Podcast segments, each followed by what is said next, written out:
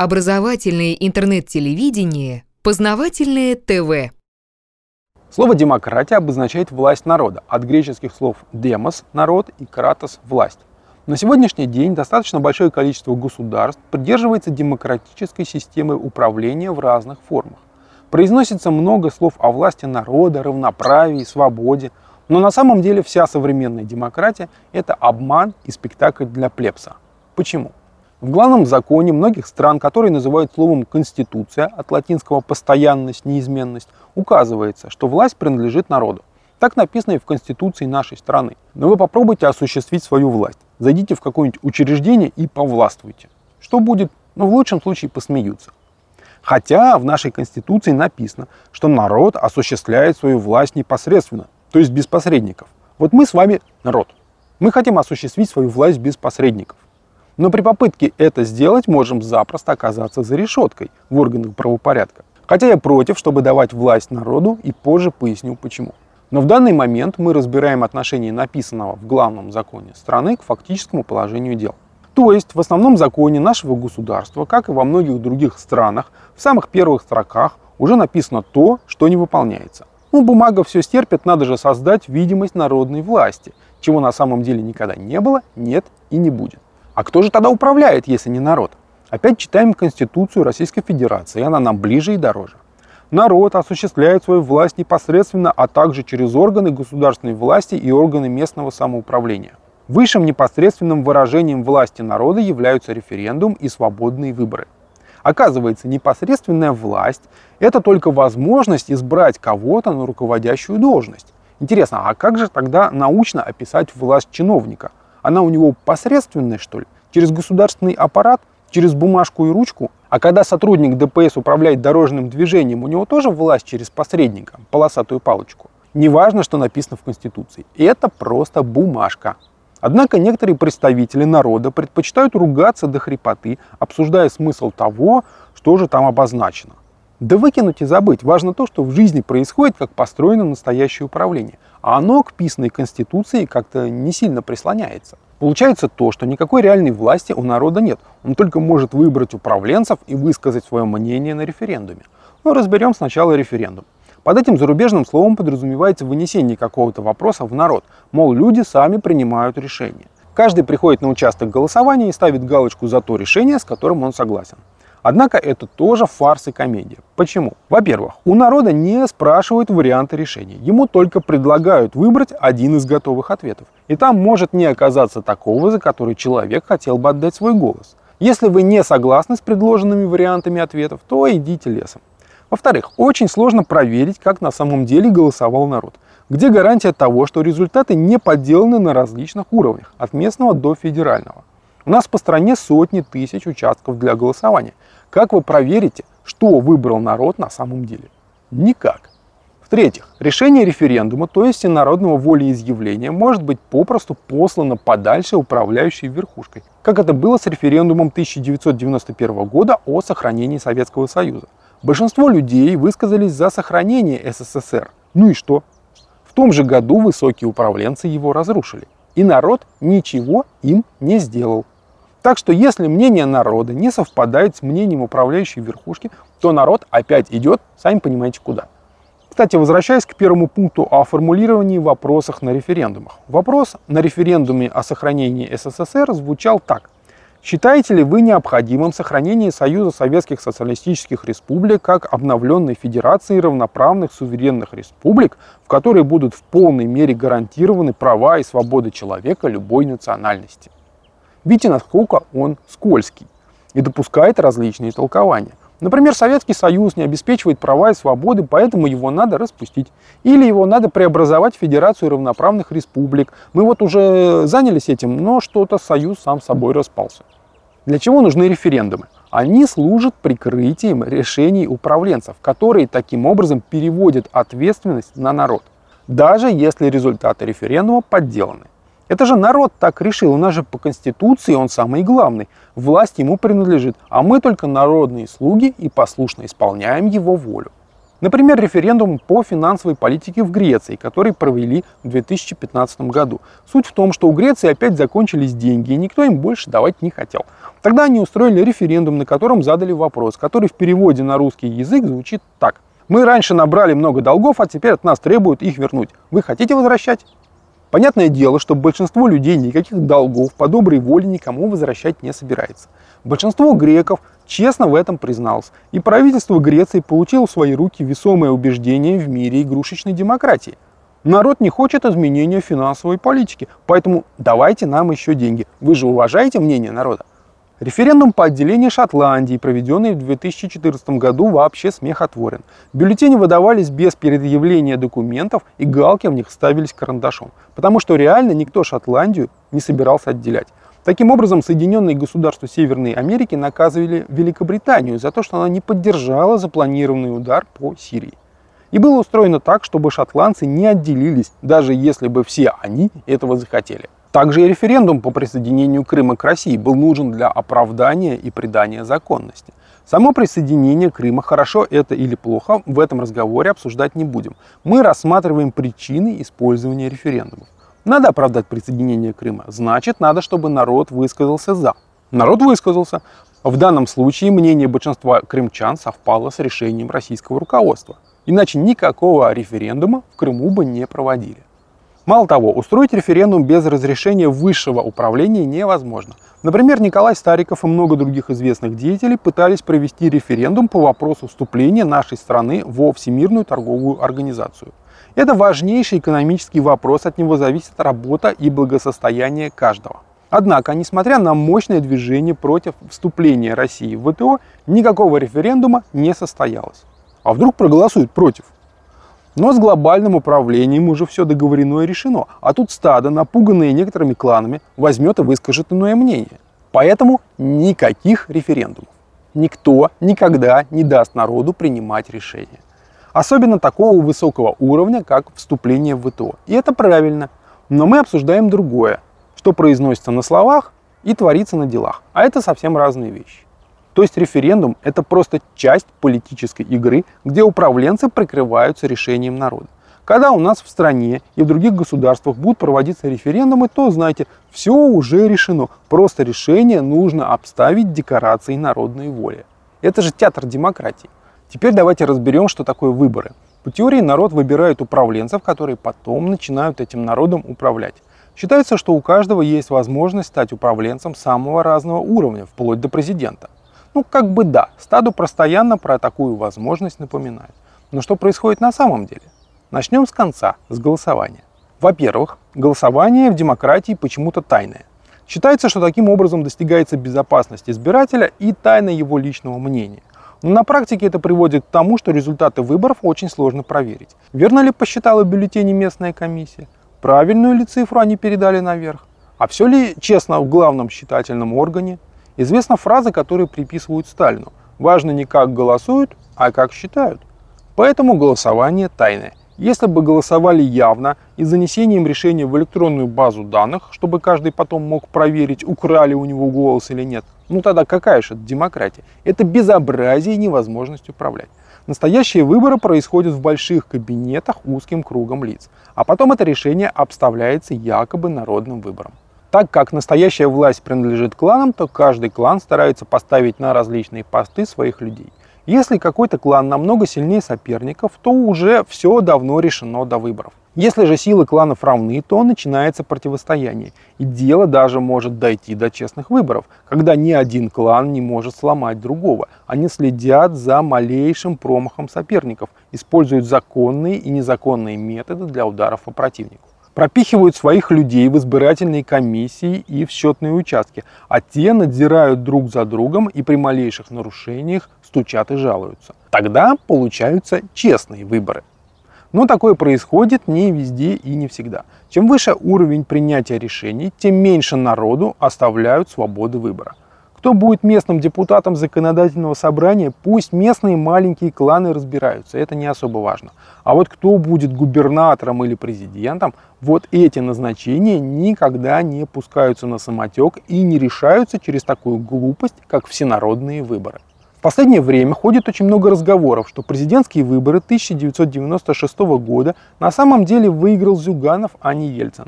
Этому есть много косвенных подтверждений. Например, рейтинг Ельцина перед выборами был очень низкий. Разные источники указывают 3-5%. На выборах в Государственную Думу в 1995 году победили коммунисты с весьма большим отрывом. Народ нахлебался бандитской демократией, дикой инфляцией в 200%, задержек зарплаты по полгода, безработицей, войной в Чечне и хотел обратно в СССР с его коммунистической партией и докторской колбасой. Но народная и государственная собственность уже поделена между бывшими партийными работниками. Уже куплены виллы в Европе, яхты и самолеты. И это все обратно отдавать? Поэтому для недовольного народа представили Зюганова, с которым уже заранее договорились, что он не будет протестовать, если результаты выборов не совпадут с волеизъявлением народа. Это театр демократии, все уже решено. А народ бурлит, кипит, спорит с друг другом до посинения. Да развлекайтесь на здоровье, надо же вас чем-то занимать. Теперь рассмотрим, как происходит отбор кандидатов для выборов в руководителя. Оказывается, во всех демократических странах существует определенный порог для тех, кто хочет избираться. У нас в России надо собрать какое-то количество подписей, а в некоторых других странах надо внести денежный залог. Его потом вернут, но сумма может быть весьма внушительная в зависимости от страны и поста. Это десятки и сотни тысяч долларов США. То есть существует некий барьер. Если у вас денег нет, то и пост управленца вам тоже не светит. Но это же демократия. Сбор подписей тоже непростое занятие. Например, для регистрации кандидатов в президенты Беларуси нужно собрать 100 тысяч подписей. Вы попробуйте соберите столько единолично или с небольшой командой. Даже если каждый сотрудник будет собирать по 100 подписей в день, что очень хорошо, а у вас 10 человек, получается 1000 подписей в сутки. И ваша кампания по сбору подписей затянется на 100 дней, то есть на 3 месяца которой вы и ваша команда будете только и делать, что подписи собирать и не заниматься заработком денег. А жить-то на что? Для участия в выборах в Государственную Думу Российской Федерации политические партии должны или до этого выиграть местные выборы, или собрать 200 тысяч подписей, причем не более 7 тысяч в одном регионе. Если вы маленькая партия без серьезного финансирования, то сделать это будет весьма проблематично. И потом эти подписи будут проверены специальной комиссией. И если комиссия найдет ошибки, а такое случается, например, человек вместо адреса прописки указал фактический адрес жительства или еще там что-то перепутал, вас до выборов не допускают. Но ошибки при сборе подписи неизбежны, особенно такого большого количества. Поэтому к выборам допускают тех, кто не только собрал подписи, но и договорился с комиссией. А для этого надо уже обладать большим влиянием или работать на клан. Далее наступает избирательная кампания, и кандидаты ездят по городам и селам, встречаются с избирателями. Чем выше должность, на которую они претендуют, тем больше сопроводительной команды за ними следует. Кто все это оплачивает?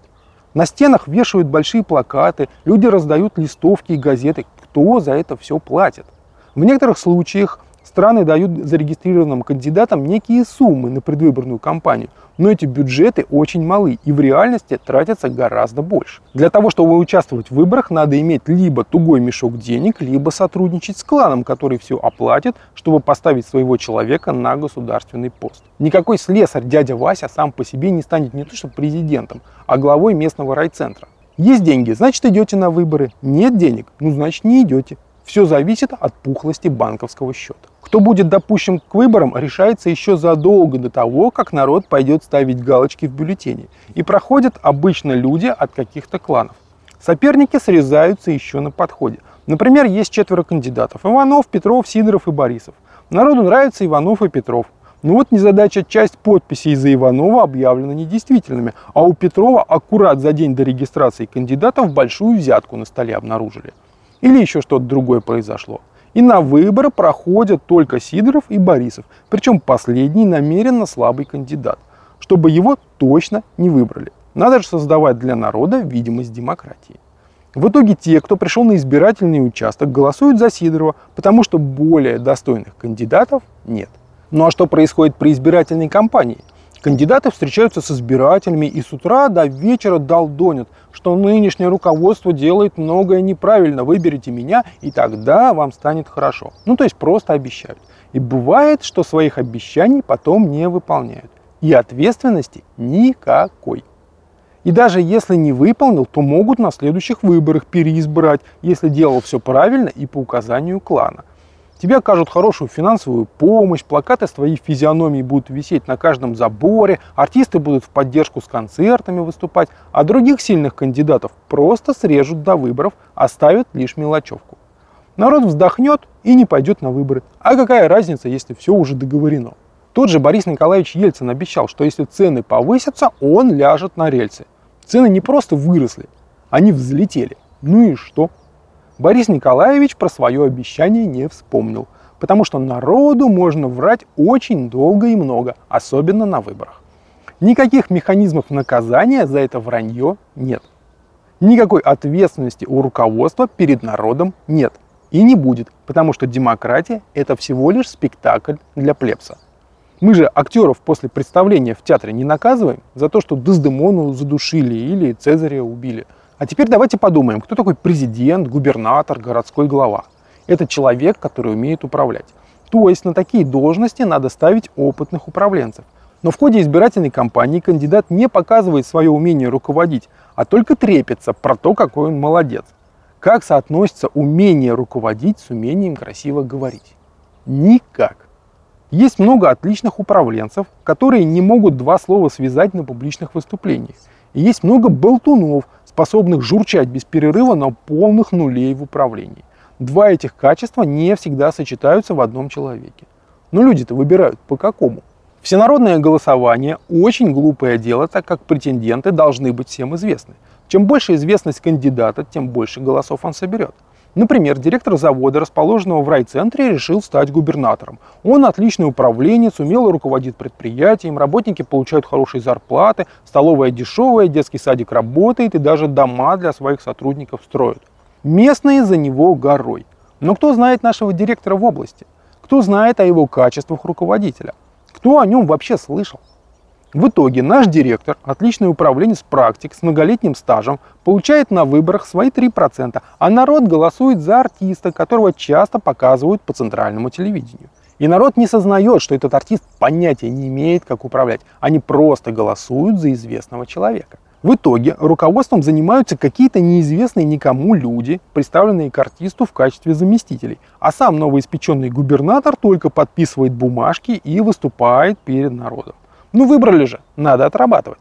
Примеры. Рональд Рейган, президент США, актер и радиоведущий. Михаил Евдокимов, губернатор Алтайского края.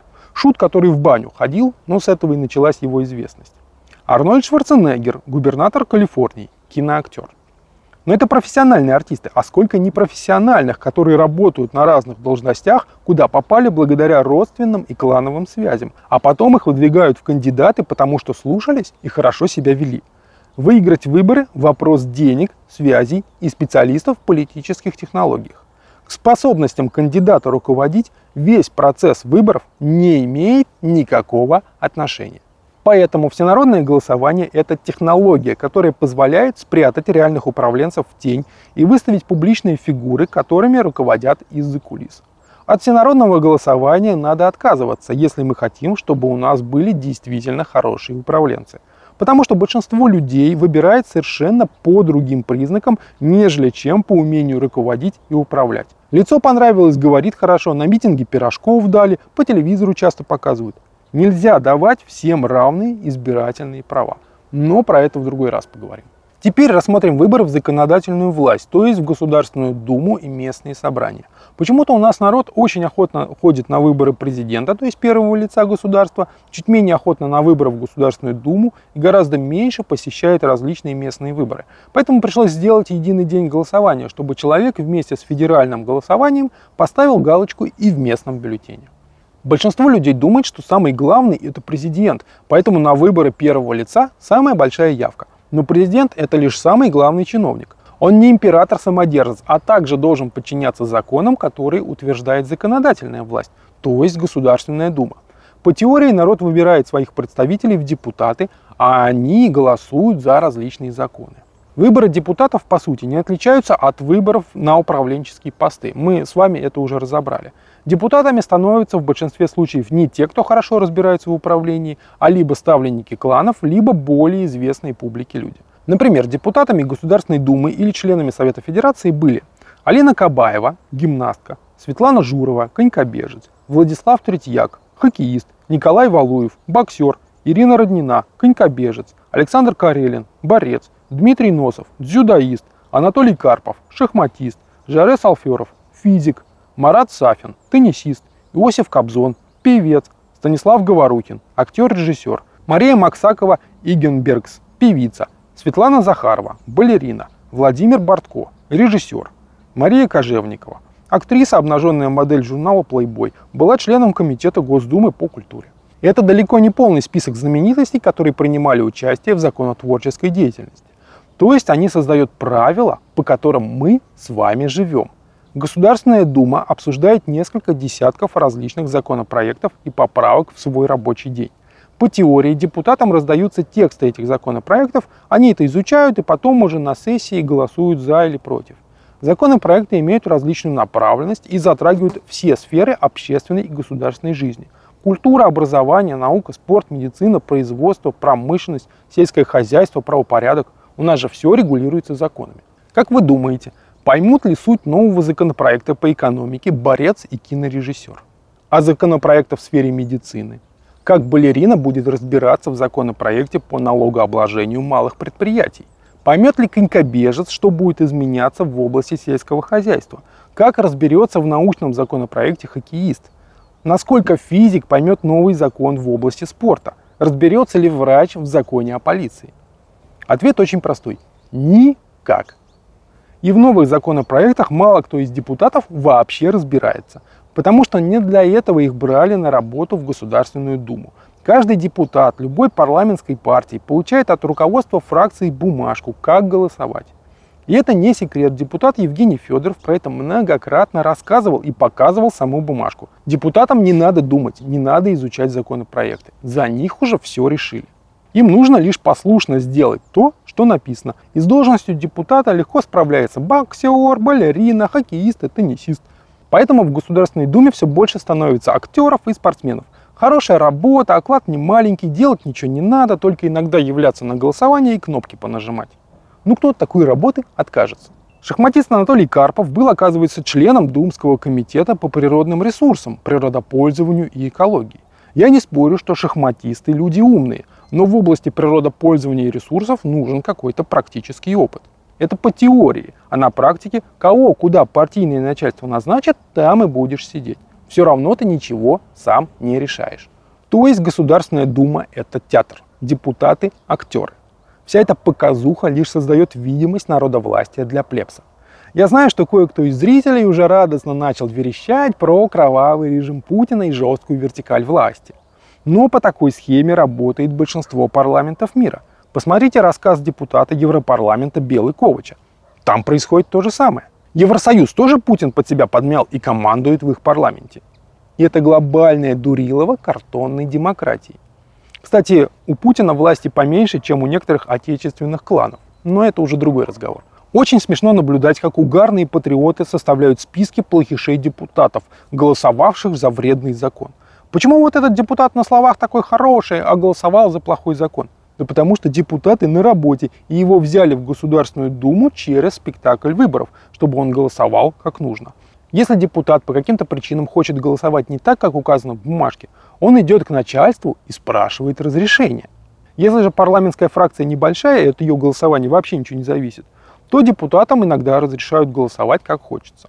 Но угарные патриоты ничего этого не знают, либо не хотят знать и вопят про плохих депутатов. Ну развлекайтесь. А что еще делать человеку, если он водку не пьет и дебилоидные сериалы по телевизору не смотрит?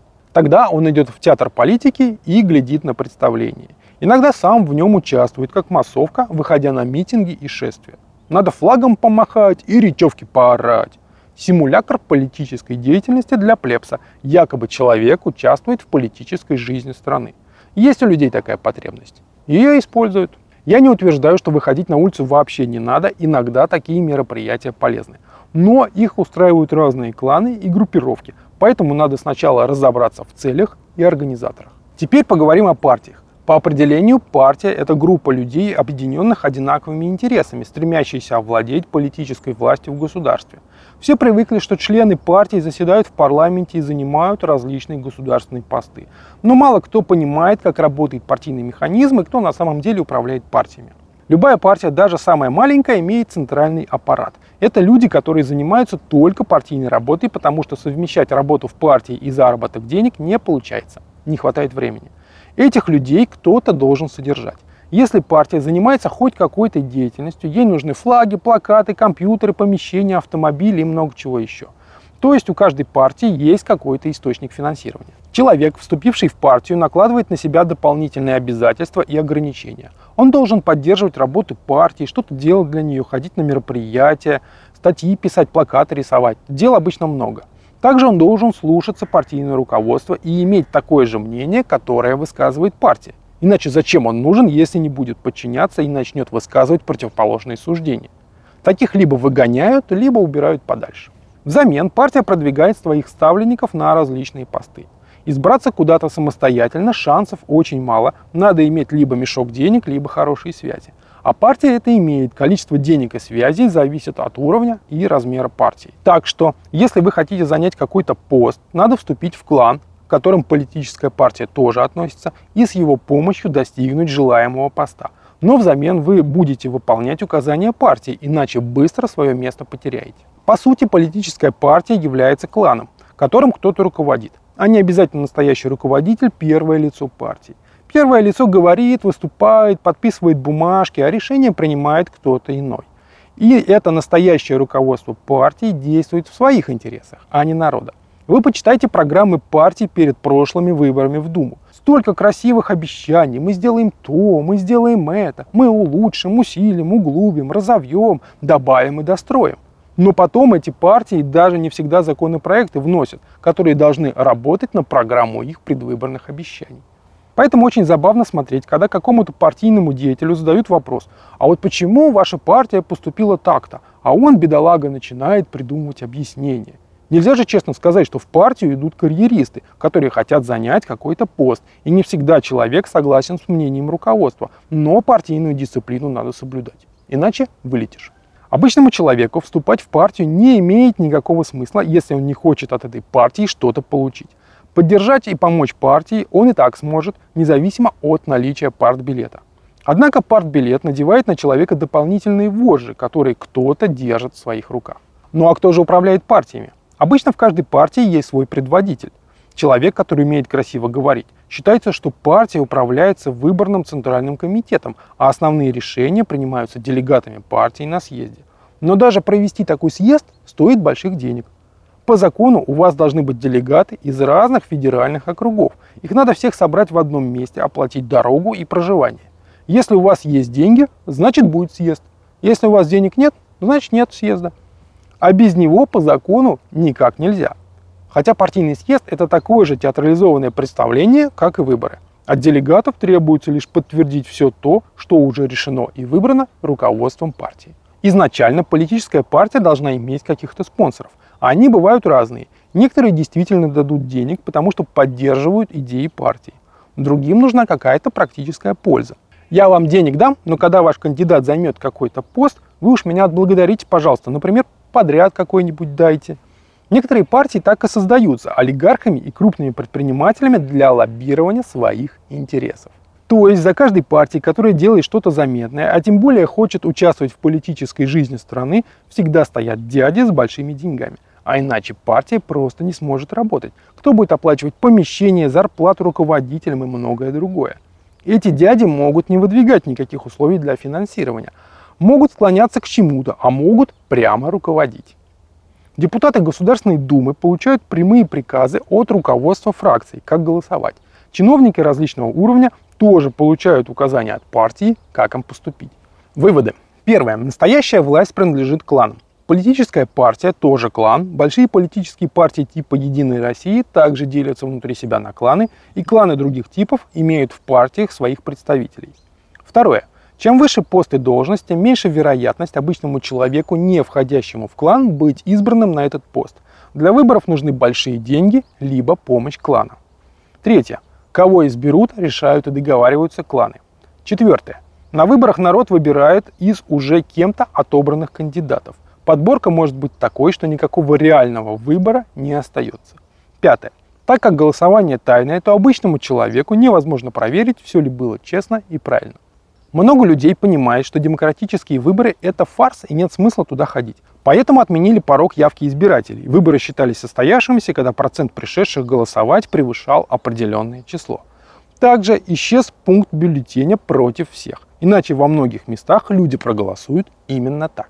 Таким образом, современной демократии можно дать следующее определение.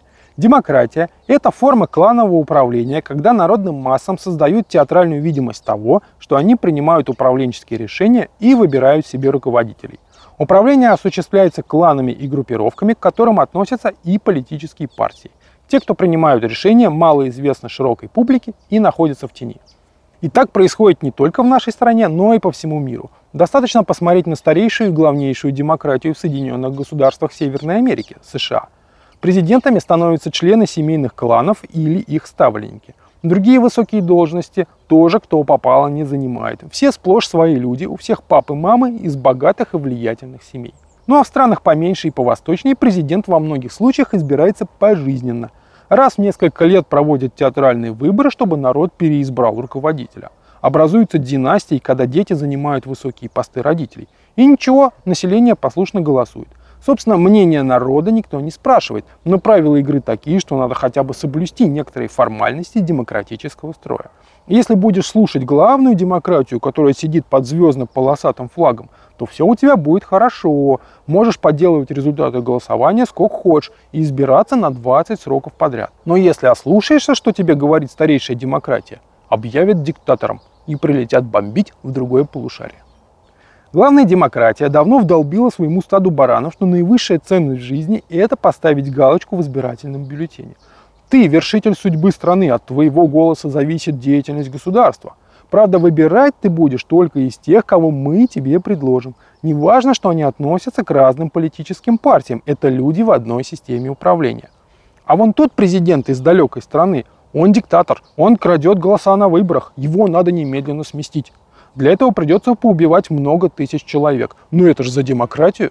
Иногда я задаю людям загадку, какое министерство в государстве самое главное? Некоторые отвечают, что Министерство обороны, другие, что землепользование и ресурсов, третьи, что Министерство образования. Но самое главное министерство сразу не назвал никто. А это Министерство финансов. Без денег не будет ни обороны, ни образования, ничего другого. Ну так и с партиями.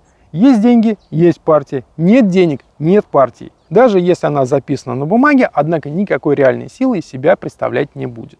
Даже если лидер партии большой молодец и умница. Но кто даст денег, чтобы он ездил по стране и встречался с избирателями? Кто платит съезд и работу партийного аппарата? А кто пустит на телевидение? Туда ж так просто не приглашают. То есть современная демократия западного типа, да еще с открытыми для капитала границами, это в большой степени власть финансистов, которые управляют партиями, которые в свою очередь отдают указания своим ставленникам на руководящих постах. В свете вышеизложенного, а стоит ли ходить на выборы – это каждый пусть решает сам. Но иногда выборы бывают честными. Мы с вами разобрали, в каких случаях это происходит. Также выборы – это самый лучший социальный опрос, который не сможет провести ни один исследовательский центр. Может быть, объявленные результаты выборов и будут отличаться от реальных, но управленцы будут видеть настоящую картинку народных симпатий и, возможно, даже предпримут какие-то действия. Но в целом нам надо избавляться от этой картонной западной демократии, где управляют денежные мешки и выбирают по степени известности и раскрученности. Другой вопрос, что такие изменения возможны только сверху, потому что у народа никакой реальной власти нет. Поэтому и существует театральная демократия с ее постановочными выборами. Познавательная точка ТВ. Мы не зарабатываем деньги, а распространяем знания.